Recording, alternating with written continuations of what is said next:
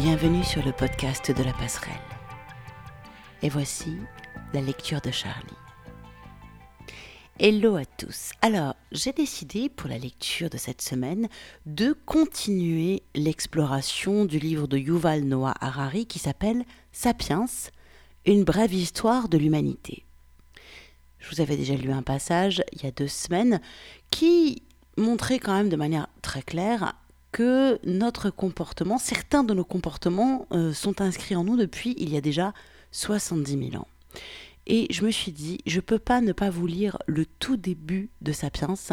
Vous allez voir que l'origine de notre suffisance, l'origine de cette volonté de rester tout en haut en ayant peur de ne pas mériter notre place et qui fait de nous des hommes un petit peu comme ce que j'appelle les petits hommes à talonnettes. Désolé, hein, c'est pour les hommes qui sont petits qui portent des talonnettes, mais c'est ce côté où tu te retrouves euh, tout en haut de l'échelle et tu as peur en permanence qu'on te prenne ta place et que tu la perdes. Du coup, tu deviens très très méchant.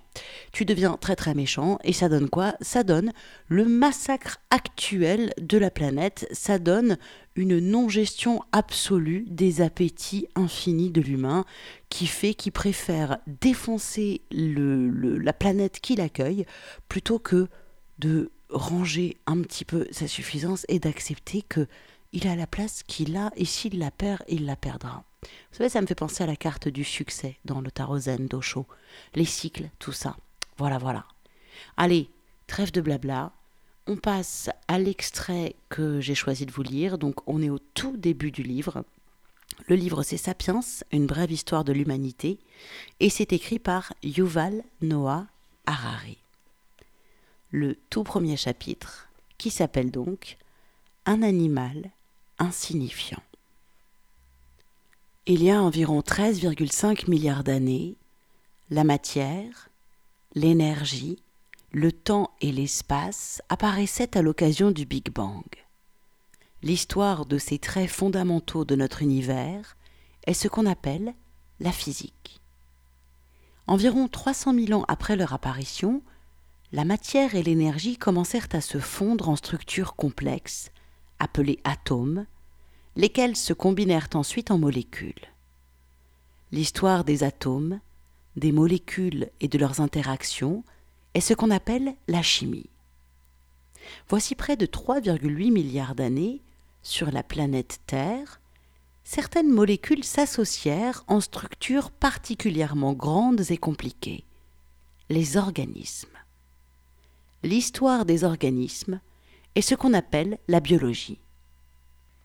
Voici près de 70 000 ans, des organismes appartenant à l'espèce Homo sapiens commencèrent à former des structures encore plus élaborées, les cultures.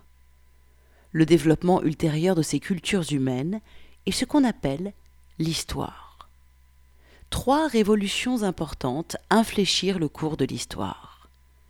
La révolution cognitive donna le coup d'envoi à l'histoire voici quelques 70 000 ans. La révolution agricole l'accéléra, voici environ 12 000 ans. La révolution scientifique, engagée voici seulement 500 ans, pourrait bien mettre fin à l'histoire et amorcer quelque chose d'entièrement différent. Ce livre raconte comment ces trois révolutions ont affecté les êtres humains et les organismes qui les accompagnent. Il y a eu des êtres humains bien avant qu'il y ait histoire des animaux très proches des hommes modernes apparurent il y a environ 2,5 millions d'années. Pendant d'innombrables générations, cependant, ils ne se distinguèrent pas de la myriade d'autres organismes dont ils partageaient les habitats. Voici deux millions d'années, en excursion en Afrique orientale, vous auriez pu tomber sur un éventail de personnages familiers. Des mères inquiètes câlinant leurs bébés, et des bandes d'enfants insouciants jouant dans la boue, des jeunes capricieux en révolte contre les dictates de la société et des vieux fatigués qui demandaient seulement qu'on leur fiche la paix, des machos bombant le torse pour impressionner la beauté locale et de vieilles et sages matriarches qui avaient déjà tout vu. Ces hommes archaïques aimaient, jouaient, nouaient des amitiés et se disputaient rang et pouvoir. Mais les babouins, les chimpanzés et les éléphants en faisaient autant. ils n'avaient rien de très particulier. Personne, et les humains moins que quiconque, n'imaginaient que leurs descendants marcheraient un jour sur la Lune, scinderaient l'atome, sonderaient le code génétique et écriraient des livres d'histoire. Ce qu'il faut avant tout savoir des hommes préhistoriques, c'est qu'ils étaient des animaux insignifiants, sans plus d'impact sur leur milieu que des gorilles, des lucioles ou des méduses. Les biologistes classent les organismes en espèces. On dit d'animaux qu'ils appartiennent à la même espèce s'ils ont tendance à s'accoupler l'un avec l'autre, donnant naissance à des rejetons féconds. Juments et ânes ont un ancêtre commun récent et partagent mains traits physiques. Sexuellement, cependant, ils ne s'intéressent guère les uns aux autres.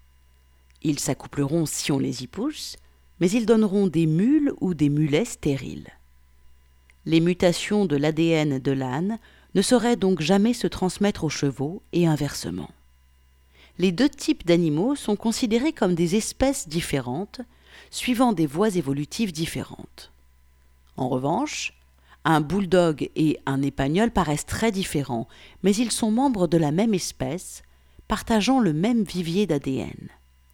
Leur accouplement sera fructueux, et leurs chiots, devenus adultes, pourront s'accoupler avec d'autres chiens et faire à leur tour des petits les espèces issues d'un ancêtre commun sont réunies sous le vocable de genre, en latin genus ou genera au pluriel. Lions, tigres, léopards et jaguars sont des espèces différentes du genre Panthera. Les biologistes baptisent les organismes d'un double nom latin, indiquant le genre suivi de l'espèce. Les lions, par exemple, portent le nom de Panthera leo, l'espèce léo du genre Panthera. Les lecteurs de ce livre sont vraisemblablement tous des Homo sapiens, de l'espèce sapiens, sage, et du genre Homo, homme. Les genres sont à leur tour regroupés en familles. Ainsi des chats, lions, guépards, chats domestiques, des chiens, loups, renards, chacals, ou des éléphants, éléphants, mammouths, mastodontes. Tous les membres d'une même famille peuvent faire remonter leur lignage à une matriarche ou un patriarche fondateur. Par exemple, du plus petit chaton domestique au lion le plus féroce, tous les chats ont un ancêtre félin commun qui vivait il y a environ 25 millions d'années. Homo sapiens appartient lui aussi à une famille. Un fait banal qui a été l'un des secrets les mieux gardés de l'histoire. Homo sapiens a longtemps préféré se croire à part des autres animaux. Un orphelin sans famille, privé de frères et sœurs, et de cousins, et surtout sans parents. Or ce n'est pas le cas. Qu'on le veuille ou non, nous sommes membres d'une grande famille particulièrement tapageuse, celle des grands singes. Parmi nos plus proches parents vivants figurent les chimpanzés, les gorilles et les orang-outans les plus proches sont les chimpanzés. Il y a six millions d'années, une même femelle eut deux filles, l'une qui est l'ancêtre de tous les chimpanzés, l'autre qui est notre grand-mère. Homo sapiens a caché un secret encore plus dérangeant.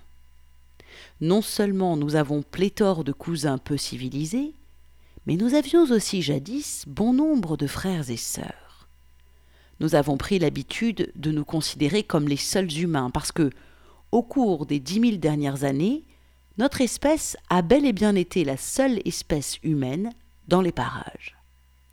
Pourtant, le sens réel du mot humain est animal appartenant au genre Homo. Et il y a eu beaucoup d'autres espèces de ce genre en plus d'Homo sapiens. De surcroît, on le verra dans le dernier chapitre du livre, dans un avenir pas si lointain, nous pourrions avoir affaire à des humains non sapiens. Afin de clarifier ce point, je précise que j'emploierai souvent le mot sapiens, sapiens au pluriel, pour désigner les membres de l'espèce Homo sapiens, et réserverai le mot humain à tous les membres existants du genre Homo. Les humains sont apparus en Afrique de l'Est voici environ 2,5 millions d'années issus d'un genre antérieur de singe, Australopithecus ou Australopithèque, qui signifie singe austral. Il y a environ 2 millions d'années, une partie de ces hommes et femmes archaïques quittèrent leur foyer d'origine pour traverser et coloniser de vastes régions d'Afrique du Nord, d'Europe et d'Asie. La survie dans les forêts enneigées d'Europe septentrionale n'exigeant pas les mêmes qualités que la survie dans les jungles fumantes d'Indonésie, les populations humaines évoluèrent dans des directions différentes. Il en résulta diverses espèces distinctes, auxquelles les savants ont assigné des noms latins pompeux. Les humains d'Europe et d'Asie occidentale ont donné l'Homo néanderthalis, l'homme de la vallée de Néander, plus communément connu sous le nom de Néandertal. Plus trapu et plus musculeux que le sapiens, le Néandertal était bien adapté au climat froid de l'Eurasie occidentale à l'âge glaciaire. Les régions orientales de l'Asie étaient peuplées par l'Homo erectus, ou homme dressé, qui y survécut près de 2 millions d'années, ce qui en fait l'espèce humaine la plus durable qui ait jamais vécu. Il est peu probable que ce record soit jamais battu, même par notre espèce il est douteux qu'Homo sapiens soit encore dans les parages dans un millénaire, alors deux millions d'années est tout à fait inconcevable. Sur l'île de Java, en Indonésie, vivait l'Homo soloensis, l'homme de la vallée de Solo, mieux armé pour vivre sous les tropiques. Sur une autre île indonésienne, l'îlot de Flores, vivaient des humains archaïques qui ont subi un processus de rabougrissement les humains atteignirent Flores quand le niveau de la mer était exceptionnellement bas et que l'île était aisément accessible depuis le continent. Quand le niveau des mers remonta, certains se trouvèrent pris au piège sur l'île, pauvres en ressources. Les grands éléments, qui ont besoin de beaucoup de nourriture, furent les premiers à mourir. Les plus petits survécurent bien plus facilement. Au fil des générations, la population de Flores devint une population de nains. Cette espèce unique, dont le nom scientifique est Homo floresiensis, ne dépassait pas un mètre pour un poids maximal de 25 kilos. Ils n'en furent pas moins capables de produire des outils de pierre et, à l'occasion, réussirent à chasser l'éléphant, même si, pour être honnête, il s'agissait aussi d'éléphants nains. En 2010, un autre frère perdu fut arraché à l'oubli quand des chercheurs fouillant la grotte de Denisova, en Sibérie, découvrirent une phalange fossilisée. L'analyse génétique prouva que le doigt était celui d'une espèce humaine encore inconnue, qu'on a baptisé du nom d'Homo denisova. Qui sait combien de nos parents perdus attendent d'être redécouverts dans d'autres grottes, sur d'autres îles, dans d'autres contrées? Pendant que ces humains évoluaient en Europe et en Asie, l'évolution ne s'arrêta pas en Afrique de l'Est. Le berceau de l'humanité continua de nourrir de nombreuses espèces nouvelles, telles que l'Homo rudelfensis, l'homme du lac Rodolphe, l'Homo ergaster, homme artisan, et finalement notre propre espèce, que nous avons immodestement baptisée du nom d'Homo sapiens, homme sage. Les membres de certaines de ces espèces étaient massifs, d'autres nains, les uns étaient de redoutables chasseurs quand les autres étaient de faibles cueilleurs. Si certains ne quittèrent jamais leur île, beaucoup écumèrent les continents. Mais toutes appartenaient au genre Homo. Tous étaient des êtres humains. Un sophisme commun est d'imaginer une ascendance linéaire, avec l'ergaster qui engendre Erectus, qui engendre Néandertal, qui lui-même mène à nous. Or, ce modèle linéaire donne l'impression fausse qu'à tout moment, un seul type d'humain aurait habité la Terre et que toutes les espèces antérieures ne seraient que des modèles plus anciens de nous-mêmes. La vérité est qu'entre voici deux millions d'années et dix mille ans, le monde a hébergé, en même temps, plusieurs espèces humaines. Et pourquoi pas? Il existe bien aujourd'hui plusieurs espèces de renards, d'ours et de cochons il y a cent mille ans, au moins six espèces d'hommes arpentaient la Terre. C'est notre exclusivité présente, non pas la pluralité d'espèces passées, qui est peut-être particulière et compromettante. Nous le verrons sous peu, nous, les sapiens, avons de bonnes raisons de refouler le souvenir de nos frères et sœurs. Le coup de la pensée. En dépit de leurs multiples différences, toutes les espèces partagent plusieurs caractéristiques marquantes.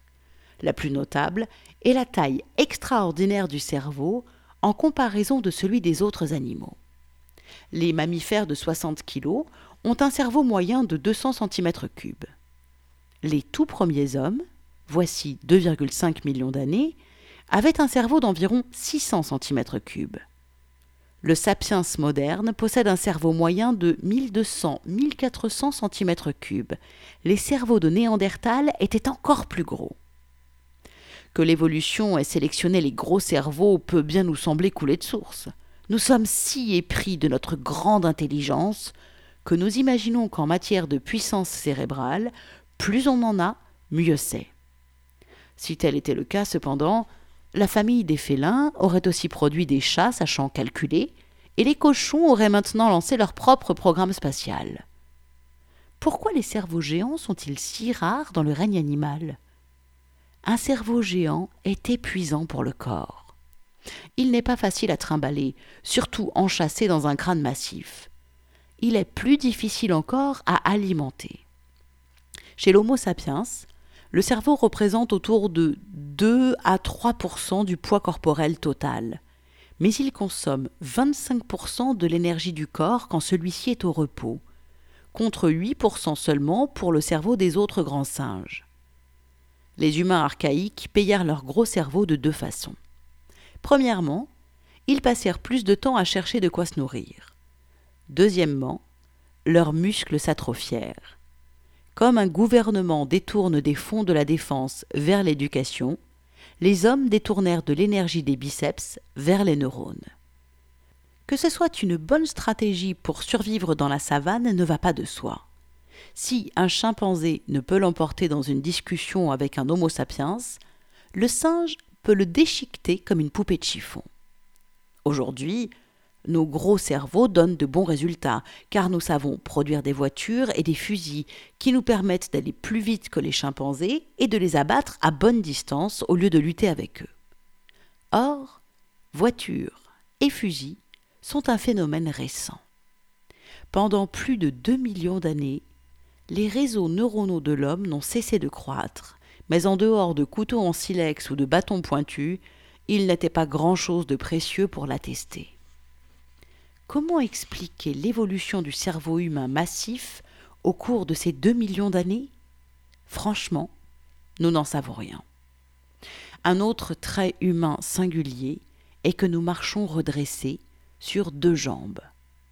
Debout, il est plus facile de scruter la savane, de guetter le gibier ou l'ennemi, tandis que les bras, devenus inutiles pour la locomotion, sont libérés à d'autres fins, lancer des pierres ou des signaux par exemple plus ces mains pouvaient faire de choses, plus leurs propriétaires connaissaient de réussite, de sorte que la pression évolutive s'est traduite par une concentration croissante de nerfs et de muscles tout en délicatesse dans les paumes et les doigts. De ce fait, les humains peuvent accomplir avec leurs mains des tâches d'une extrême complexité. Ils peuvent notamment produire des outils élaborés la première preuve d'une production d'outils date d'il y a environ 2,5 millions d'années. Et la manufacture et l'utilisation d'outils sont, selon les archéologues, les critères auxquels on reconnaît les anciens humains. Marcher redressé avait cependant son revers.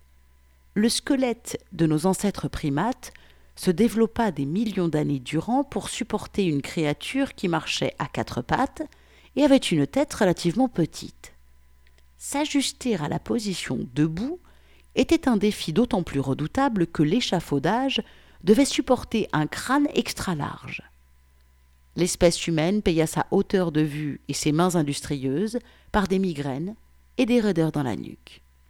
Pour les femmes, il y eut un prix supplémentaire. La position droite nécessitait des hanches plus étroites, resserrant le canal utérin, et ce, au moment précis où la tête des bébés devenait toujours plus grosse. la mort en couche fut un risque majeur pour les femelles humaines.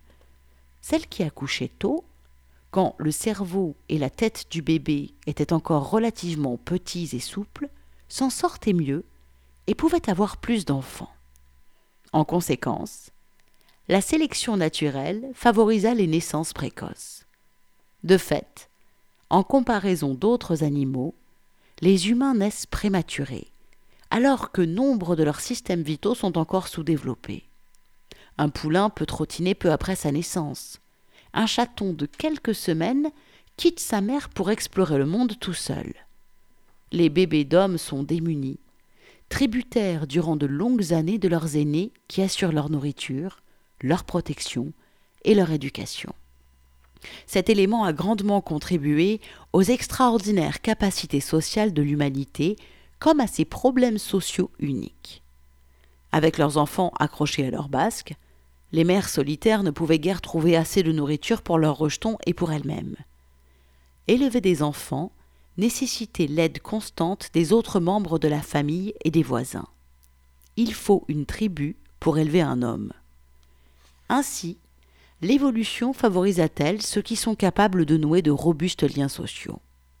De surcroît, les humains naissant sous-développés, ils se prêtent bien mieux qu'aucun autre animal à l'éducation et à la socialisation. La plupart des mammifères sortent de la matrice telle une poterie émaillée d'un four. Vouloir la remodeler, c'est seulement risquer de l'égratigner ou de la briser. Les humains sortent de la matrice comme du verre fondu d'un four. On peut les tourner, les étirer et les façonner avec un étonnant degré de liberté. C'est bien pourquoi nous pouvons aujourd'hui éduquer nos enfants, en faire des chrétiens ou des bouddhistes, des capitalistes ou des socialistes, des hommes épris de guerre ou de paix. Nous supposons qu'un gros cerveau, l'usage d'outils, des capacités d'apprentissage supérieures et des structures sociales complexes sont des avantages immenses. Que ceci ait fait de l'espèce humaine l'animal le plus puissant sur Terre paraît aller de soi. Or, deux bons millions d'années durant, les humains ont joui de tous ces avantages en demeurant des créatures faibles et marginales.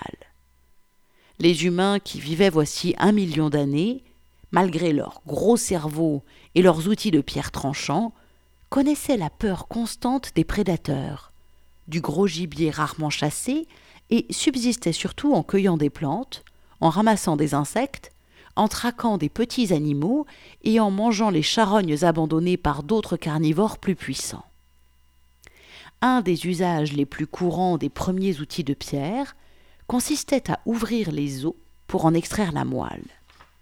Selon certains chercheurs, telle serait notre niche originelle. De même que la spécialité des pics est d'extraire les insectes des troncs d'arbres, de même, les premiers hommes se spécialisèrent dans l'extraction de la moelle. Pourquoi la moelle? Eh bien, imaginez que vous observiez une troupe de lions abattre et dévorer une girafe. Vous attendez patiemment qu'ils aient fini. Mais ce n'est pas encore votre tour à cause des chacals et des hyènes. Vous n'avez aucune envie de vous frotter à eux, qui récupèrent les restes.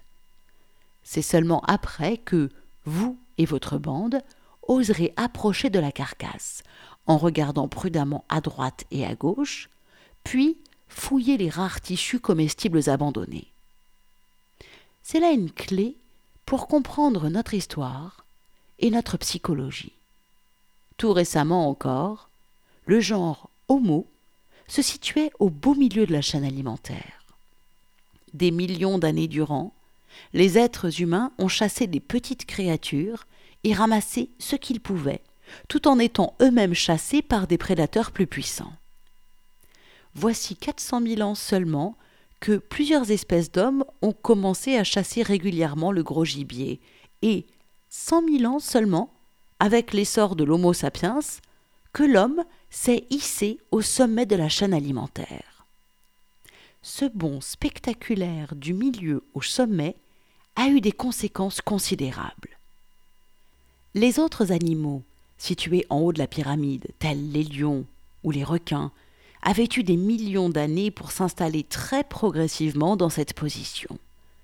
Cela permit à l'écosystème de développer des freins et des contrepoids qui empêchaient lions et requins de faire trop de ravages. Les lions devenant plus meurtriers, les gazelles ont évolué pour courir plus vite, les hyènes pour mieux coopérer et les rhinocéros pour devenir plus féroces. À l'opposé, l'espèce humaine s'est élevée au sommet si rapidement que l'écosystème n'a pas eu le temps de s'ajuster. De surcroît, les humains eux-mêmes ne se sont pas ajustés. La plupart des grands prédateurs de la planète sont des créatures majestueuses. Des millions d'années de domination les ont emplis d'assurance. Le sapiens, en revanche, ressemble plus au dictateur d'une république bananière. Il n'y a pas si longtemps, nous étions les opprimés de la savane, et nous sommes pleins de peurs et d'angoisses quant à notre position, ce qui nous rend doublement cruels et dangereux. Des guerres meurtrières aux catastrophes écologiques, maintes calamités historiques sont le fruit de ce saut précipité. Dans cette ascension, une étape significative fut la domestication du feu. Il y a 800 000 ans déjà, certaines espèces humaines faisaient peut-être à l'occasion du feu. Voici environ 300 000 ans, Homo erectus, les Néandertals et les ancêtres d'Homo sapiens faisaient quotidiennement du feu. Les humains disposaient alors d'une source de lumière et de chaleur fiable, ainsi que d'une arme redoutable contre les lions en maraude. Peu après, les hommes ont bien pu commencer à mettre délibérément le feu aux alentours de leur habitat. Un feu soigneusement maîtrisé pouvait transformer des fourrés stériles et infranchissables en pâture de choix grouillant de gibier. En outre, le feu une fois éteint, les entrepreneurs de l'âge de pierre arpentaient les restes fumants à la recherche d'animaux carbonisés, de noix et de tubercules. Mais la meilleure chose qu'ait apporté le feu, c'est la cuisine. Des aliments indigestes sous leur forme naturelle, ainsi du blé, du riz et des pommes de terre, devinrent des produits de base de notre régime grâce à la cuisine. Mais le feu ne changea pas seulement la chimie des aliments, il en changea aussi la biologie. La cuisine tua des germes et des parasites qui infestaient les aliments. Il devint aussi beaucoup plus facile aux hommes de mâcher et de digérer leurs vieux aliments favoris en les cuisinant fruits, noix, insectes et charognes. Tandis qu'un chimpanzé passe cinq heures à mâchonner de la nourriture crue, une heure suffit à un homme qui mange de la nourriture cuisinée. L'apparition de la cuisine permit aux hommes de manger des aliments plus variés, de passer moins de temps à se nourrir et de le faire avec des dents plus petites et des intestins plus courts. Selon certains spécialistes, il existe un lien direct entre l'apparition de la cuisine, le raccourcissement du tube digestif et la croissance du cerveau. Les longs intestins et les gros cerveaux dévorant chacun de l'énergie, il est difficile d'avoir les deux en raccourcissant les intestins et en réduisant leur consommation d'énergie, la cuisine a sans le vouloir ouvert la voie au jumbo-cerveau des Néandertals et des Sapiens. Le feu a aussi ouvert le premier gouffre significatif entre l'homme et les autres animaux. La puissance de presque tous les animaux leur vient de leur corps, la force de leurs muscles, la taille de leurs dents, l'envergure de leurs ailes. S'ils peuvent exploiter vents et courants, ils sont bien incapables de maîtriser ces forces naturelles et sont toujours contraints par leur physique. Les aigles, par exemple, identifient les colonnes qui s'élèvent du sol, déploient leurs ailes géantes et laissent l'air chaud les porter. En revanche, ils ne sauraient maîtriser la place des colonnes et leur capacité de portage maximale est strictement proportionnelle à leur envergure. Domestiquant le feu, les hommes s'emparèrent d'une force obéissante et potentiellement illimitée. À la différence des aigles, ils purent choisir quand et où allumer une flamme, puis exploiter le feu pour diverses tâches.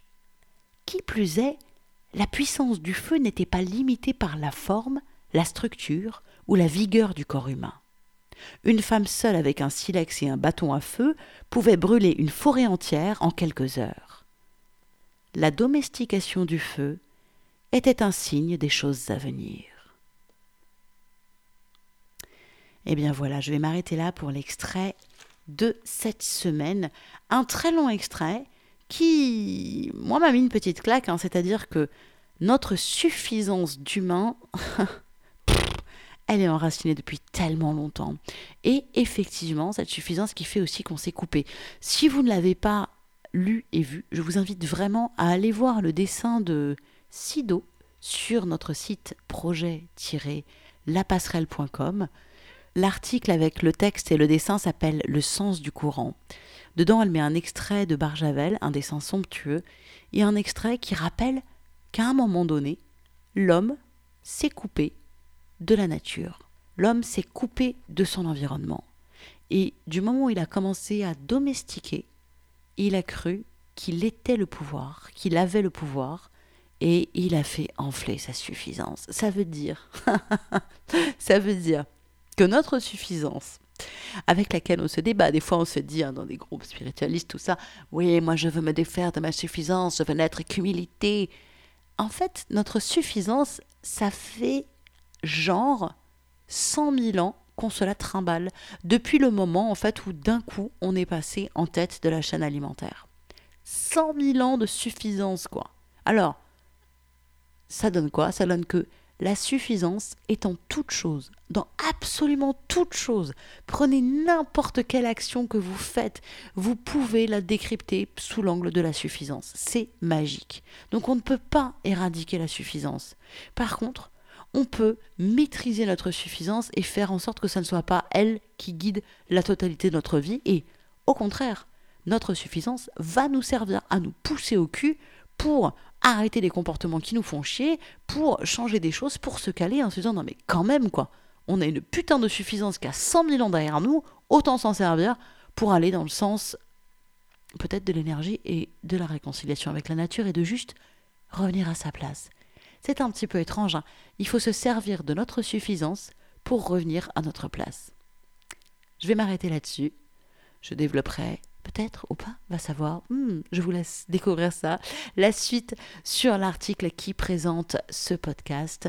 Et ça, évidemment, c'est à retrouver sur le site projet-lapasserelle.com. C'est là que vous pouvez également retrouver tous nos autres articles. Je dis nous car nous sommes un collectif, un collectif qui présente sa vision chamanique et un peu rock'n'roll aussi du monde. Donc tous nos autres articles, il y a des articles qui parlent de tarologie, d'astrologie, des points de vue sur le monde, des créations de dessins, de musique. D'ailleurs, la création musicale, c'est un podcast qui s'appelle La passerelle musicale. Bref, il y a plein de choses. Alors venez faire un tour, projet-lapasserelle.com. Prenez soin de vous et à très bientôt. Ciao, ciao, ciao.